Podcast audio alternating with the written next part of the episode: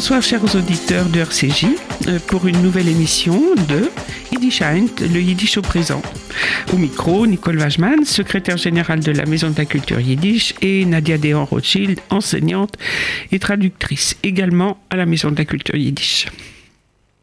Puisque va bientôt s'achever l'année 2017, euh, nous voudrions revenir ce soir sur le centenaire de la Révolution d'octobre et nous avons évidemment euh, contribué à la Maison de la Culture Yiddish, euh, contribué donc à la commémoration de cet événement considérable dans l'histoire du XXe siècle.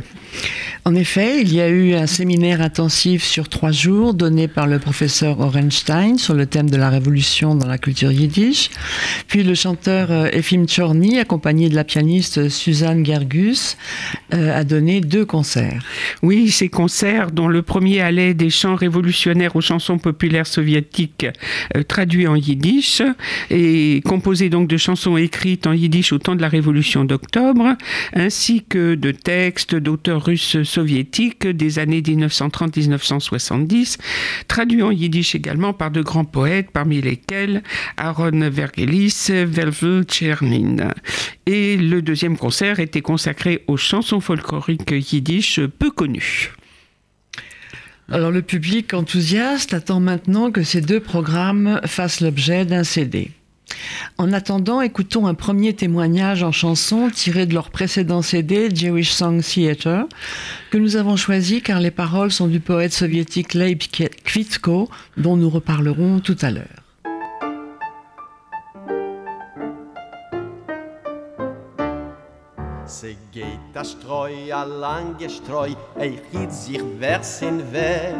Sie hebt sich hoch, sie geht a Zoi, wie gleich in a Geschleck. Sie stellt sich auf und walgert um und reiht sich durch ein Gross. Ei chit sich kriegt da nicht herum, wenn scheunens will die Nuss. Ai, ai, ai, ai, ai, ai, ai, ai, ai, ai, ai, ai, ai, ai, ai, ai. Es geht a Streu, wie kann es sein, a Streu soll gehen und sagt. Wer sagt es denn, sa Merischke, a sich tragt? Von unter Streu se seht sie koim, das Breckel tragt der Ries. Nor oib das Breckel tragt die Streu, is wer is da der Ries? Ai, ai, ai, ai, ai, ai, ai, ai, ai, ai, ai, ai, ai, ai, ai, Sie geht a Streu, a lange Streu, ei hiet sich vers in Weg. Sie eibt sich auf, sie geht a Zoi, wie gleich in a. Die Streu ist takke mehr wie mehr, die Mie ist sehr groß. Nor wer vertragt sich, kriegt sie schwer, wenn Boi es sie ha heus. Ai, ai, ai, ai, ai, ai, ai, ai, ai, ai, ai, ai, ai, ai, ai, ai. Ai, ai, ai, ai, ai, ai, ai, ai, ai, ai, ai, ai, ai, ai, ai. Ai, ai, ai, ai, ai, ai, ai, ai, ai, ai, ai, ai, ai, ai, ai.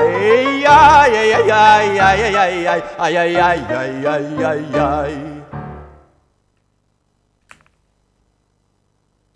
ai. Nous venons donc d'entendre des rises chantées par Efim Chorny, accompagnées par la pianiste Suzanne Gergus. Maintenant, j'aimerais que nous brossions un rapide tableau de la situation des Juifs en euh, 1917. Donc, euh, la révolution de février a transformé la vie juive. Oui, en effet, euh, quelques jours seulement après l'abdication du tsar Nicolas II, toutes les restrictions légales frappant les juifs, de résidence, d'accès à l'université, etc., ont été levées. Et euh, pour marquer ce moment historique, euh, au moment d'un meeting spécial convoqué par le soviet de Petrograd, un délégué juif a immédiatement fait le lien. La révolution de février, a-t-il dit, était comparable à la libération des juifs de l'esclavage dans l'ancienne Égypte. Mais euh, cette émancipation euh, formelle euh, ne s'est pas accompagnée de la disparition des violences anti-juives l'antisémitisme avait de profondes racines en Russie et sa persistance au cours de la Révolution a été liée au flux et reflux de la Révolution et et de la guerre civile. En tout cas, le premier congrès des, des, soviets a été un rassemblement historique. Plus d'un millier de délégués de tous les partis socialistes y ont participé. Et le 22 juin, alors qu'affluaient les nouvelles concernant les incidents antisémites toujours plus nombreux, le Congrès publia une déclaration préparée par un bolchevique russe qui fit autorité dans le mouvement socialiste sur la question de, l'antisémitisme. Et cette résolution a été adoptée à l'unanimité. On comprend donc bien que les Juifs, euh, dans ces circonstances, avaient vu avec sympathie les révolutionnaires qui rompaient avec une longue tradition d'antisémitisme. Euh, cependant, ont-ils été nombreux à s'impliquer dans les mouvements euh, révolutionnaires? Je parle des Juifs, bien entendu. Oui, oui nombre de gens juifs ou d'origine juive étaient engagés dans ces mouvements. Euh, on peut citer de nombreux euh, dans les instances dirigeantes du Parti ouvrier social-démocrate de Russie, euh, qui est une organisation politique marxiste russe fondée en mars 1898. Elle a été fondée pendant un congrès clandestin réuni à Minsk pour unifier les différentes organisations révolutionnaires. Il faut souligner que Lénine était alors en exil. ce congrès, donc parfaitement illégale euh, a réuni moins de 15 délégués venant de trois organisations, dont euh, le fameux euh, Bund juif créé l'année précédente. L'unique délégué ouvrier présent à ce congrès était un militant du Bund. Et ce congrès procéda à l'élection d'un comité central composé par trois personnes. Boris Eidelman, Arkady Kremer du Bund et Stepan Radchenko, donc deux juifs sur le, euh, sur les trois. Euh, sur la Troïka, pourrions-nous dire. Euh, cette, cette, union avec les, marxistes russes n'a pas duré très longtemps car dès 1903, le second congrès réuni à Bruxelles puis à Londres, les émigrés et, euh, où les émigrés intellectuels euh, ont tenté de constituer une force politique, euh, le Bund n'a participé que partiellement et il a quitté le Congrès, ne pouvant obtenir une ligne autonome au sein de, ce parti. Ce même parti social-démocrate s'est scindé ensuite en deux factions en novembre, les bolcheviks d'une part, dirigés par Lénine, et les mencheviks, dirigés par Martov. Julius Martov, s'appelait en réalité euh, Yuli Osipovich Sederbaum, euh, euh, était donc, d'origine juive. on peut aussi citer bien sûr les noms de Trotsky, de Sverdlov, de Sokolnikov, qui s'appelait Brillant, de Grigory Yevsevich Zinoviev, de Radek, euh, Litvinov, etc. Mhm. Oui, cela dit, euh, on, peut, on peut aussi se demander euh, quel rapport ces révolutionnaires juifs ou d'origine juive entretenaient avec la tradition et la culture juive, et ne parlons même pas de la, de la religion. en effet, beaucoup sont issus de familles assimilées, par exemple Trotsky, ou de familles pas juives du tout au regard de la loi juive. Par exemple, Kamenev euh, qui s'appelait euh, Rosenfeld, était le fils d'un père juif laïque et d'une mère euh, russe orthodoxe. Alors certains prennent plaisir à souligner que Lénine serait juif, sous prétexte que son grand-père maternel avait été juif, mais s'était converti en fait à l'orthodoxie. donc repensons-nous un petit peu de toutes ces recherches généalogiques en écoutant une chanson américaine des années 20, Lénine et Trotsky, chantée par Maurice Goldstein.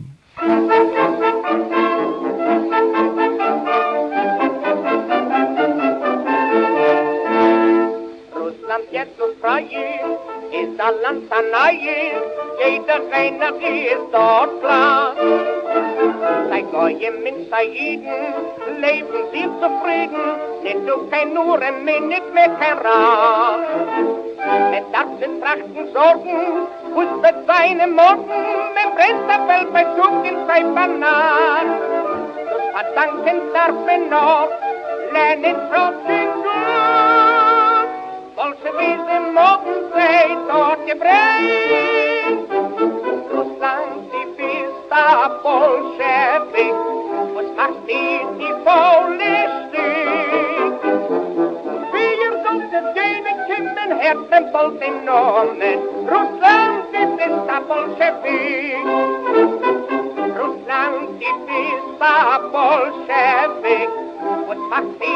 was. My μνώμες, ρουσάντι της τα πολσεβίκ.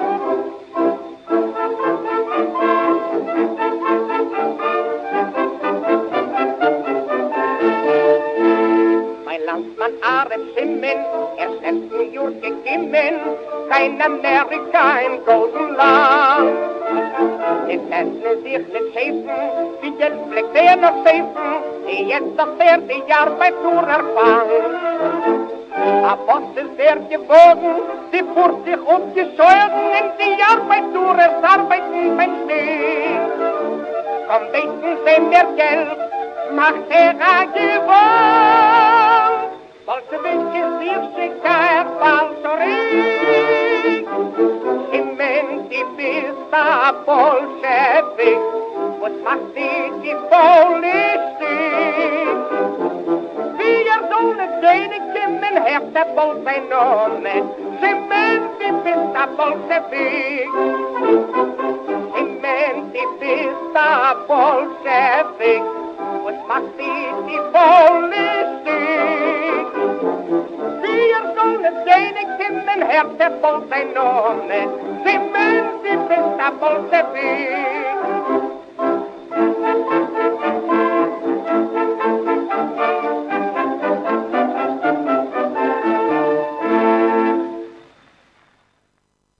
Nous venons d'entendre donc euh, Lénine und Trotsky chanté par euh, Maurice Goldstein. Euh, ma chère Nadia, avant que nous écoutions Maurice Goldstein, vous disiez qu'il était peut-être vain de chercher une source juive à la révolution russe. En tout cas, c'est depuis longtemps un des sports favoris de l'extrême droite antisémite. Comme d'habitude. On s'en rend très vite compte si on fait des recherches sur Internet. On, on tombe aussitôt sur des sites révisionnistes abominables. Bon. C'est la dénonciation d'un judéo-bolchevisme ou de ses variantes comme judéo-marxisme ou judéo-communisme. Euh, et cette expression polémique euh, allie à la fois un discours antisémite et anticommuniste.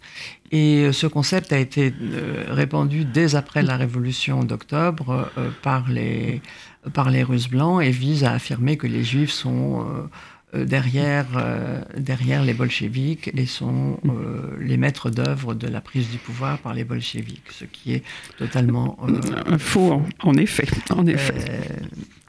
à propos de cette mythologie, un, un historien et sociologue américain, non, pardon, anglais, Brendan McGiver, qui a écrit un livre The Bolsheviks and Antisemitism in the Russian Revolution. Et il rapporte une anecdote tout à fait euh, symptomatique. Laquelle donc? Alors c'est au début du, c'est au matin euh, du 25 octobre 17, euh, selon le calendrier. le calendrier révolu oui, révolutionnaire. Les, les, ouvriers donc prennent posi possession des, positions stratégiques. Le, gouvernement va bientôt être euh, pris par les bolcheviks. Et Alexandre Kerensky, qui est en place depuis le mois de février, attend une voiture qui lui permettra de, s'enfuir. Il n'a pas d'électricité ni de téléphone dans le palais. Il regarde par la fenêtre pour voir, pour guetter. Le pont est déjà aux mains euh, des, marins bolcheviques. Finalement, une voiture de l'ambassade américaine euh, est arrivée et Kerensky euh, s'enfuit avec elle. Et alors que le véhicule tourne à l'angle d'une rue, Kerensky remarque un graffiti fraîchement peint sur les murs du palais. À bas le Youpin Kerensky, vive le camarade Trotsky. Or, on sait évidemment que Kerensky n'était pas juif, son, père était même euh, un pope, et que Trotsky, lui, était d'origine juive. Ce serait tragique, ce serait, euh, si ça n'était, ce serait tragique, effectivement. Bon, si, ce n'est pas comique, effectivement. Donc, euh, et les antisémites cherchent donc une main juive, si j'ose dire, derrière la révolution soviétique, et de leur côté, les révolutionnaires étaient animés d'une idéologie essentiellement internationaliste, laquelle devait libérer tous les opprimés, classes ou peuples. Il est donc significatif que la version russe de l'international d'Arkady Yakovlevitch Kotz, qui est lui-même d'ailleurs d'origine juive, cette internationale a servi d'hymne national à la République socialiste fédérative soviétique de Russie, URSS, en, abrégé, et à l'Union des républiques socialistes soviétiques, c'est là euh, en français URSS. Donc lors de sa création en 1902 euh, jusqu'en 1922, pardon, jusqu'en 1944. Donc euh, nous pouvons écouter cette internationale en yiddish chantée par Michael Alpert et Stuart Brotman.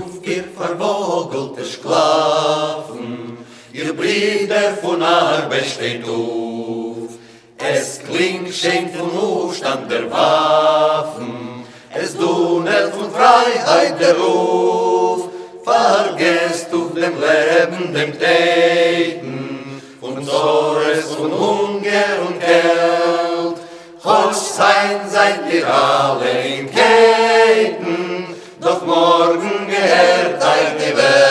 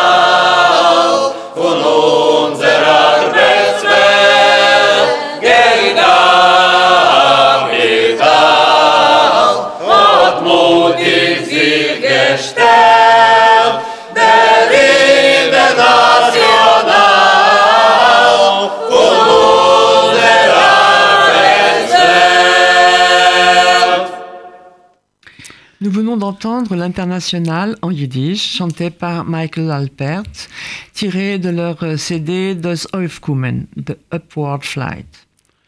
Donc la révolution, c'est la fin de la Russie prison des peuples. Et euh, dans la période euh, terrible de la guerre civile, où les Juifs ont particulièrement euh, souffert, les, Juifs se sont rapprochés des bolcheviks car euh, l'armée rouge, au moins, punissait les fauteurs de pogrom dans ses propres rangs euh, quand ça se produisait, euh, ce qui n'était évidemment pas le cas dans les armées blanches. Alors, passé cette, cette période, on assiste à un formidable foisonnement d'expressions de toutes les cultures minoritaires. Au sein du monde yiddishophone, cela se traduit par exemple par l'essor des recherches linguistiques et folkloriques, par la multiplication des écoles yiddish euh, laïques. Il reste quand même même des yeshivas, par exemple à Minsk, jusque euh, dans les années 30. Et euh, ce foisonnement s'accompagne parfois euh, de tiraillements entre les différents centres culturels, par exemple entre Minsk et Kiev pour la culture juive. Et les conflits sont aussi assez rudes parfois avec la Yevsektie, c'est-à-dire la section juive du Parti communiste qui entend contrôler, euh, contrôler ces mouvements culturels afin d'amener les masses juives à la révolution euh, communiste et pour cela de lutter euh, contre le sionisme et contre la culture traditionnelle religieuse. Donc nous avons parlé des écoles, nous avons parlé des, euh, euh, des, centres culturels et il faut parler aussi du théâtre qui prend une grande importance euh, à ce moment-là. et en particulier le théâtre d'art juif de Moscou pour lequel Marc Chagall a composé de magnifiques dé- décors. Et ce théâtre, dirigé d'abord par Alexandre Granovski, comportait euh, deux acteurs exceptionnels, Solomon Michoels, qui deviendra ensuite le directeur de, ce théâtre, et euh, Zouskin.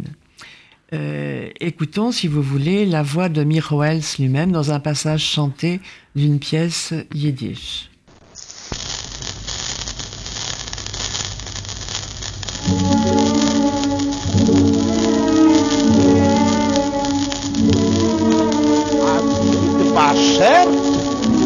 Ist nicht beschert. Dieser Million euch gar nicht wert. Die hat in der Hand und bald dort tot. Ist nahe dir, wird der Welt bankrott.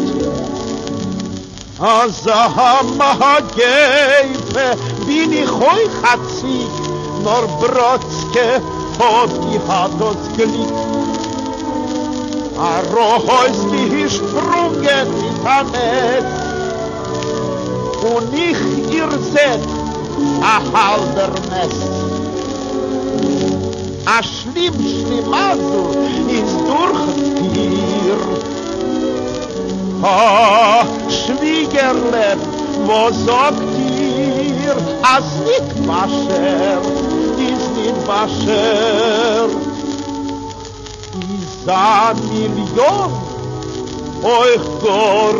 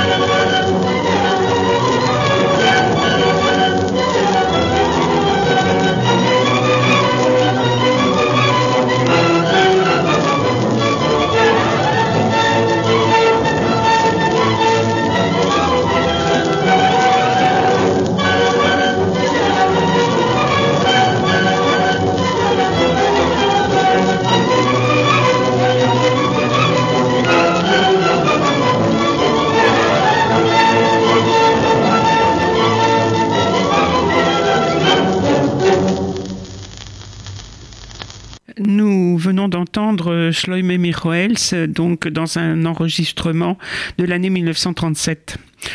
Euh, il faut dire que cette date, euh, hélas, Staline règne depuis longtemps et sans partage. Et c'en est fini de toute liberté de création, et en particulier euh, de la lune de miel avec les intellectuels juifs. Et cette reprise en main, cette lutte contre la religion et l'hébreu entraîne par exemple en 1931 la modification de l'orthographe yiddish. Les, mots d'origine hébraïque qui s'écrivent normalement, euh, donc euh, l'orthographe originelle, doivent désormais s'écrire phonétiquement. Et dans la foulée, euh, on en arrive aussi à supprimer les cinq formes finales de l'alphabet yiddish. Donc, Il y a donc une répression d'un côté et une pseudo-libération de l'autre, avec par exemple la création du Birobidjan. En effet, après la révolution de 17, la déclaration des droits des peuples de Russie proclamait l'égalité et la souveraineté des peuples de Russie. Mais euh, les juifs reconnus en tant que nationalité euh, n'avaient pas euh, de territoire comme les autres nationalités soviétiques. Donc,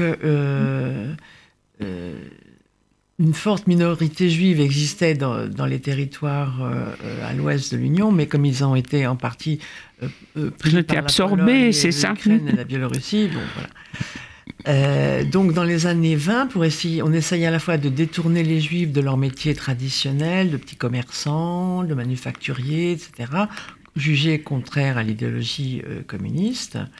Euh, on essaye de favoriser un retour des juifs vers l'agriculture, ce qui prolonge une politique qui avait déjà eu, euh, euh, déjà commencé par les tsars. Euh, mais euh, les paysans sont moyennement enthousiastes en voyant arriver sur leur terre ces nouveaux venus. Donc il s'agit de trouver une terre pour les juifs et en même temps aussi de contrer l'émigration vers, vers la Palestine.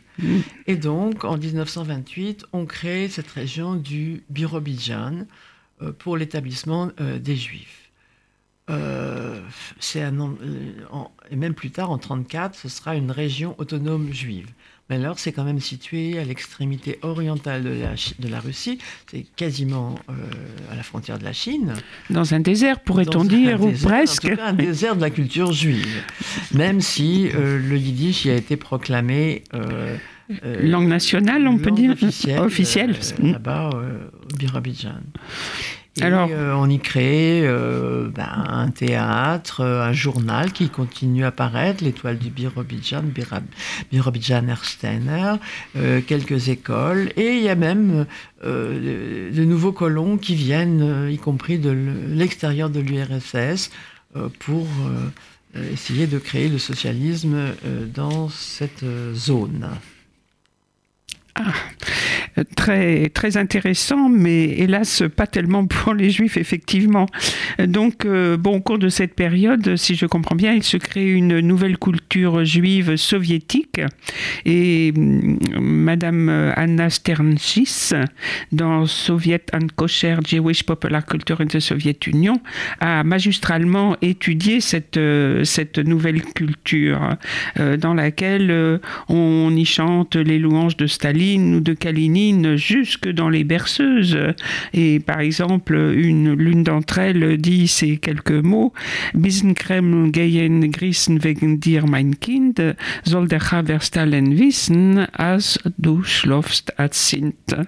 Euh, également, donc, cette euh, culture juive soviétique s'exprime aussi dans des chansons à boire, comme par exemple ce Lomir Trinken Alechayer, Alechaim, pardon, euh, Fardem Haver Stalin, et cette chanson est euh, interprétée par Zinovi Schulman.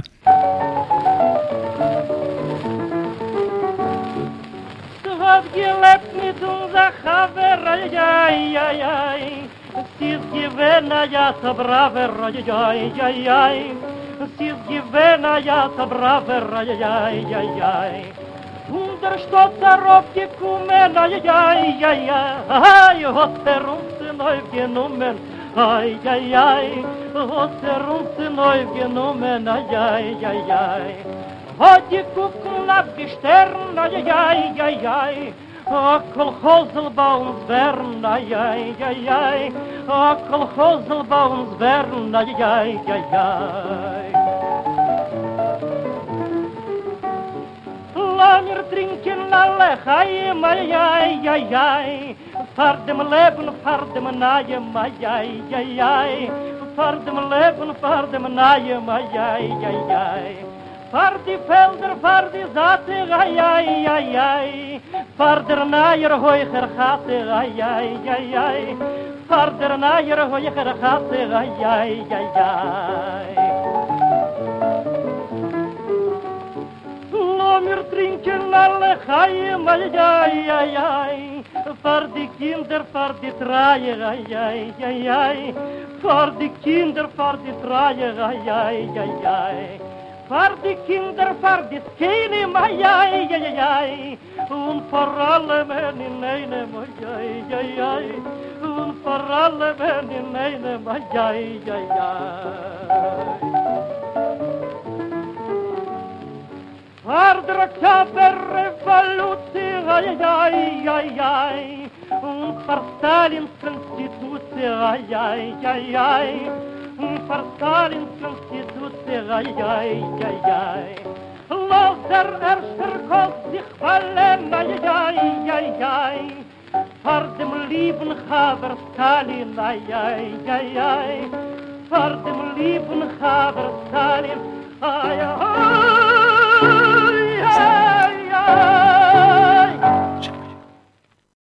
venons d'entendre L'Omer trinken faire dem euh, Chaver Stalin, chanté par Zinovi Schulman. C'est un enregistrement de 1938, c'est-à-dire la période aussi de la grande purge et des procès suivis d'exécutions ou des exécutions sans procès. Euh, on peut citer le nom, par exemple, de l'écrivain Moïse Koulbach, qui a été arrêté et exécuté euh, cette année-là. Euh, L'AIF Sexier est dissoute, on n'a plus besoin de ses services. Euh, et euh, la composante antisémite de la politique euh, stalinienne devient très perceptible. Oui, en effet, euh, il faut dire que cette politique antisémite va connaître une pause euh, cependant au moment de la Seconde Guerre mondiale, quand l'Allemagne attaque l'URSS, donc en juin 41. Et donc l'idée de création d'un comité international juif antifasciste revient à Victor Alter et Henrik Ehrlich, respectivement dirigeants en Pologne de l'International socialiste et du Bund, et hum, ils viennent d'être tout juste libérés des prisons soviétiques. Donc euh, Staline répond à cette proposition en remettant les deux dirigeants en prison, malheureusement, où ils seront bientôt exécutés. Mais cette idée euh, d'un comité euh, antifasciste donc est reprise par Staline, qui va s'en donner évidemment la paternité, et il décide la création donc de, ce comité, mais d'une composition strictement soviétique. Et il devait être composé de personnalités juives, du gouvernement, des milieux économiques, etc. Mais ça n'a pas été le cas.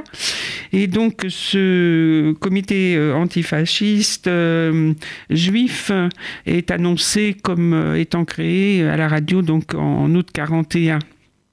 Et à cette occasion, il y a eu une première allocution prononcée en yiddish et qui débutait par euh, les mots Brider und Schwester, Iden von der ganzer Welt, donc frères et sœurs juifs du monde entier. Euh, ce comité diffu- diffuse de la propagande pro-soviétique à des audiences étrangères et les assurant de l'absence totale d'antisémitisme en URSS.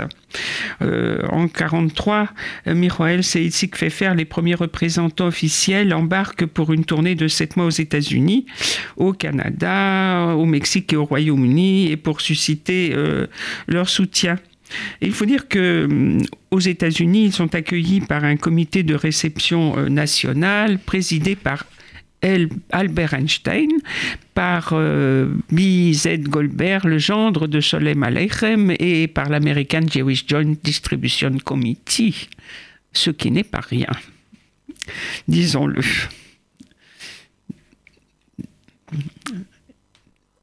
Nadia Mais euh, une fois la guerre finie, en fait, euh, malgré un éphémère soutien à la création euh, de l'État d'Israël, la politique antisémite de Staline reprend euh, de plus belle. En janvier 1948, c'est Miroels qui est assassiné à Minsk et le crime est camouflé en accident de la circulation, ce qui permet de lui faire de- des, des funérailles quasi nationales.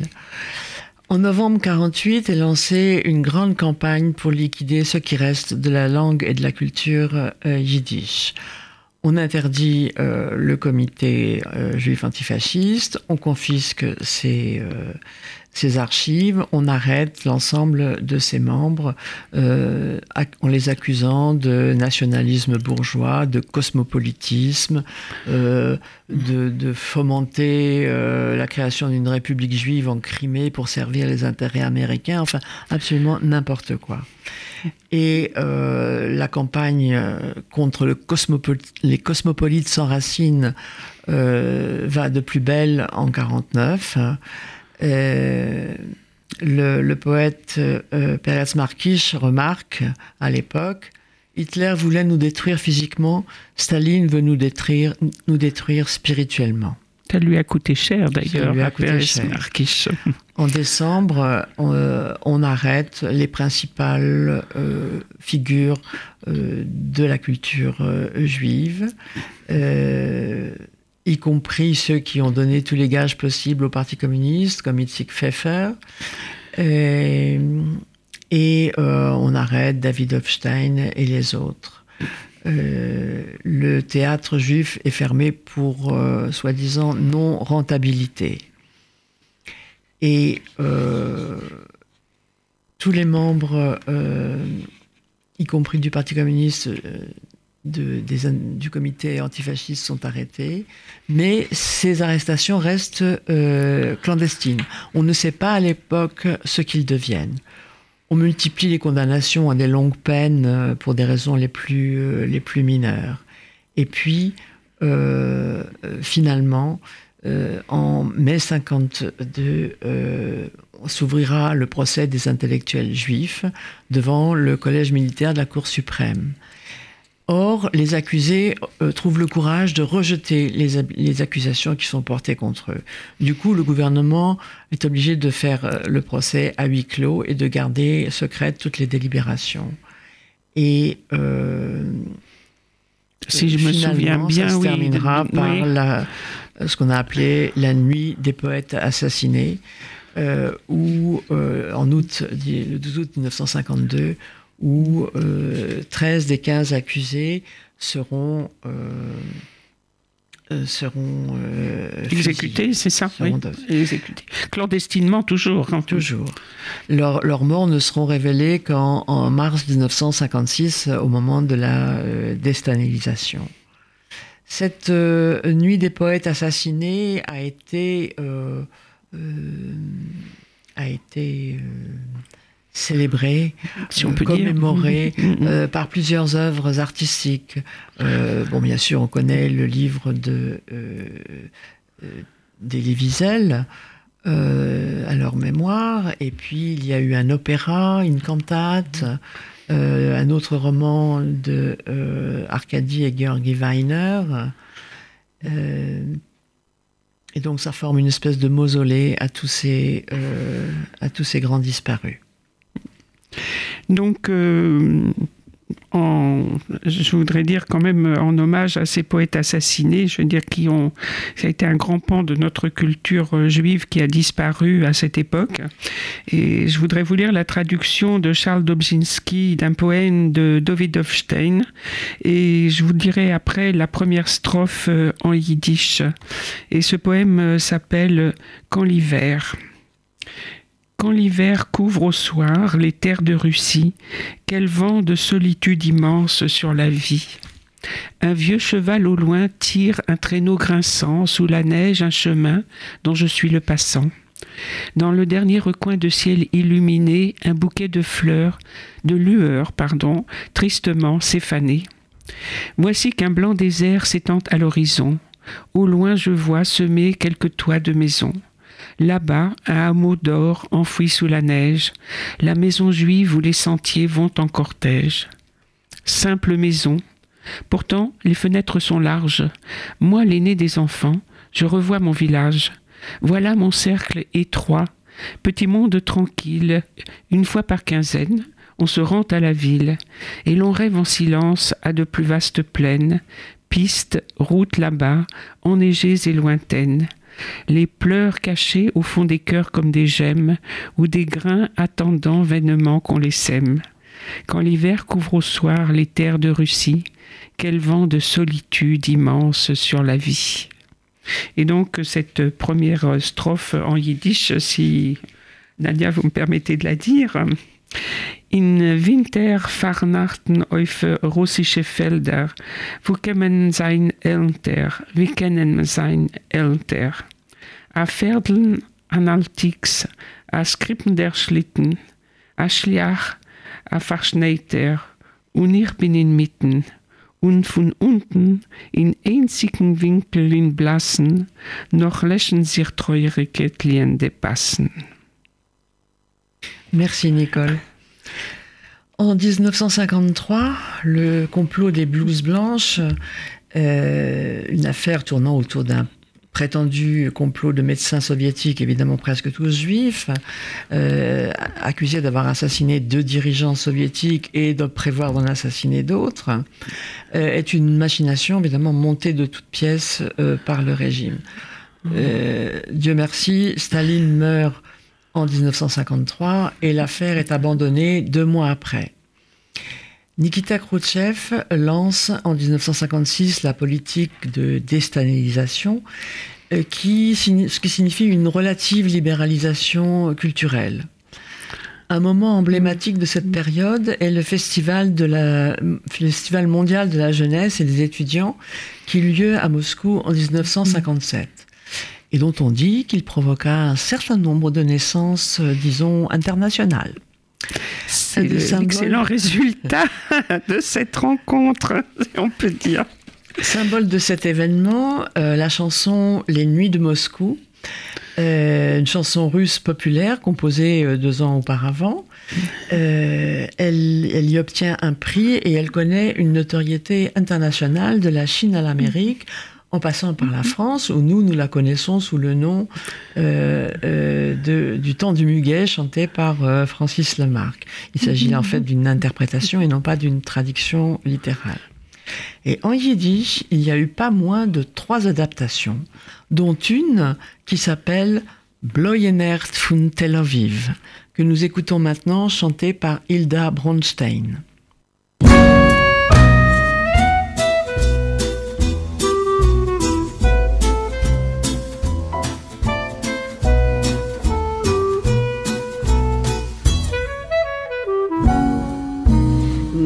Kein Räusch in Sot, nit kein Schaufen zwit. Als verstummt ist dort bis Bagin, wenn ihr weißt, wie lieb es seinen mir die Nacht, bläue Nacht von mein Tel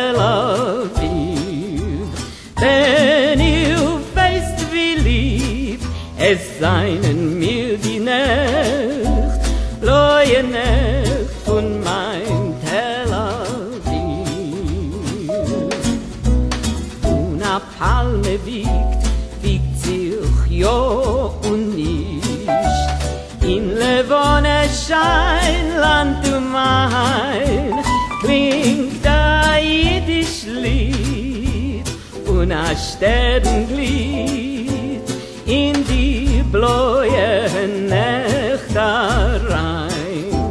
Klingt ein jiddisch Lied und ein Sternglied in die blooie Nechterein.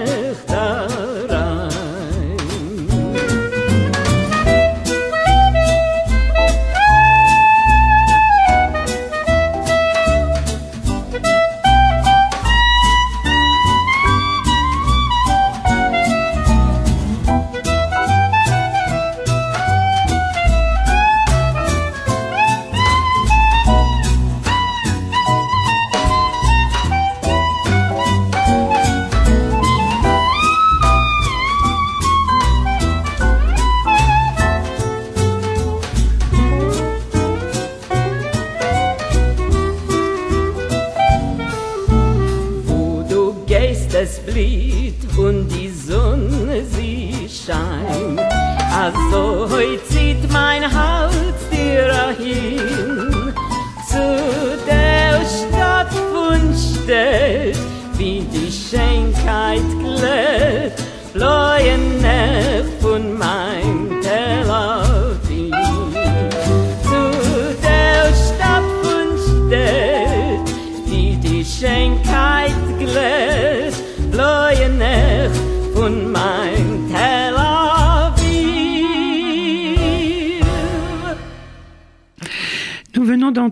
Donc Bloyenert von Tel Aviv, chanté par Hilda Bronstein.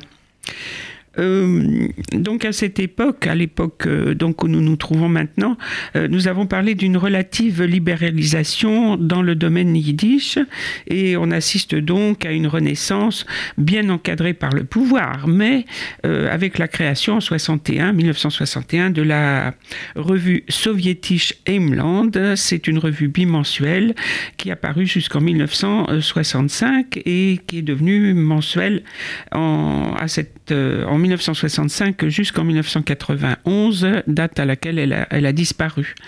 Euh, cette revue euh, avait été dirigée par le poète et membre du parti Aaron Vergelis.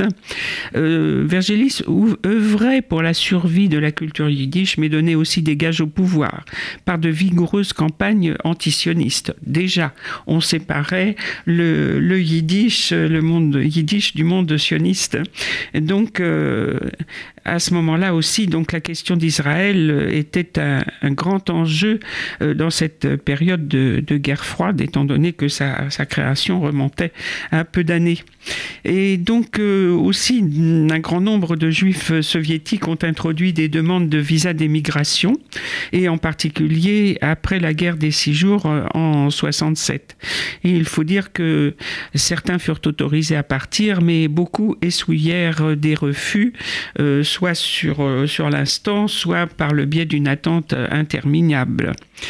Euh, dans de nombreux cas, l'excuse donnée pour un refus était que la personne avait eu accès à un moment ou à un autre de sa carrière à une information vitale pour la sécurité nationale et que ces personnes ne pouvaient donc pas pour le moment être euh, autorisées à quitter le pays. Euh, cela montre à quel point la, pression, la pression politique était encore très violente à ce moment-là sur, sur les juifs. Et donc, euh, euh, pendant la période de la guerre froide aussi, les juifs soviétiques euh, étaient considérés comme un risque pour la sécurité et étaient également considérés comme des traîtres potentiels. Euh, donc euh, on en arrêtait certains, on en punissait d'autres par euh, d'autres façons, et surtout on les punissait pour avoir exprimé le désir de quitter le pays. cela était ipso facto considéré comme une confirmation des soupçons quant à leur manque de loyauté. Et donc, pour rentrer un petit peu dans le détail, euh, pour introduire une demande de visa, euh, la famille entière était obligée d'abandonner son emploi, ce qui rendait ses membres susceptibles d'être inculpés de parasitisme social. Et c'était donc euh, une infraction pénale. Le mouvement Refusnik, qui a été fondé en 1976, euh, avait comme porte-parole Nathan Sharansky, euh, qui a émigré, lui, en Israël euh, à ce moment-là et qui vit d'ailleurs toujours. émigré après de longues, longues batailles. Ah, effectivement, effectivement. Et, donc, euh, nous arrivons maintenant à la période qu'on appelle de stagnation, la période euh, brejnevienne, euh, pendant laquelle le régime soviétique se durcit à nouveau. donc 64-85.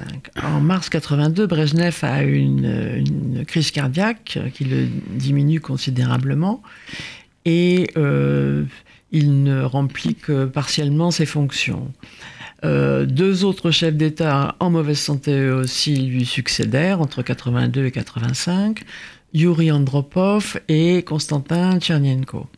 Puis en 85 arriva euh, le jeune et énergique Mikhail Gorbatchev, qui devient premier secrétaire du parti si vous m'autorisez des souvenirs euh, personnels. Je vous en prie. C'est l'URSS que j'ai connu, puisque je m'y rendais euh, tous les ans, une fois par an, euh, de 1980 à 1990, pour rendre visite à ma famille, qui, elle, était malheureusement bien empêchée de venir nous voir. Et je dois vous dire que c'était absolument sinistre.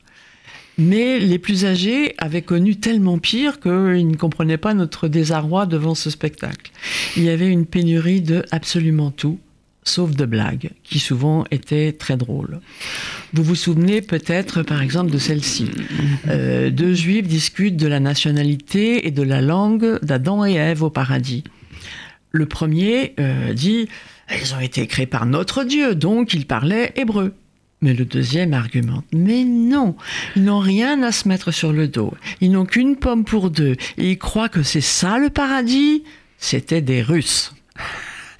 effectivement, euh, il, vaut mieux, en rire. il y avait effectivement nombre, nombre de, blagues qui circulaient, bien évidemment, à l'extérieur de l'URSS sur euh, la vie euh, très difficile qui était celle non seulement des Juifs, mais des Russes dans leur ensemble. Et il n'y avait pas que des blagues, on chantait aussi, on chantait des choses plus ou moins subversives. Euh, un certain nombre, même je dirais un grand nombre de ces chansons soviétiques ont été traduites en yiddish et en particulier par euh, Moïse Sachar.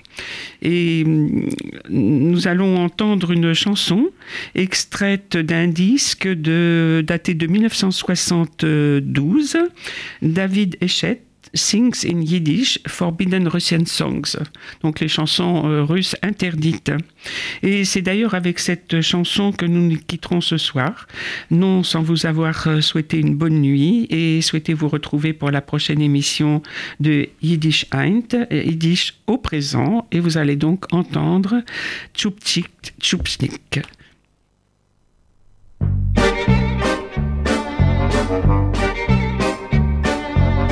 Tchupchik Tchupchnik. Tschupchik, tschupchik, du mit dein Garmoschke. Hast der Weg in jeden Eug a Trer Keiner weiß nicht, was gewähn ist dein Verbrechen. Es läuft die Zeit und keiner fragt nicht mehr. Keiner weiß nicht, was gewähn ist dein Verbrechen. Es läuft die Zeit und keiner fragt nicht mehr.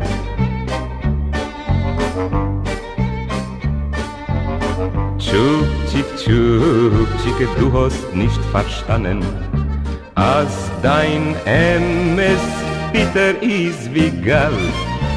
Du hast schön gerät und mit einmal verschwunden. Keiner weiß nicht, wo du bist, wie. Du hast schön gerät und mit amol verschwunden. Keiner weiß nicht, wo du bist, wie chlall.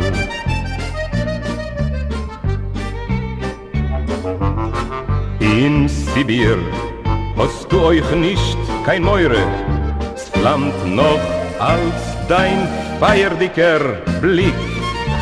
Weil von dort wird man dich weiter nicht verschicken Weil von dort kommt selten wer zurück. Weil von dort wird man dich weiter nicht verschicken. Weil von dort kommt selten wer zurück.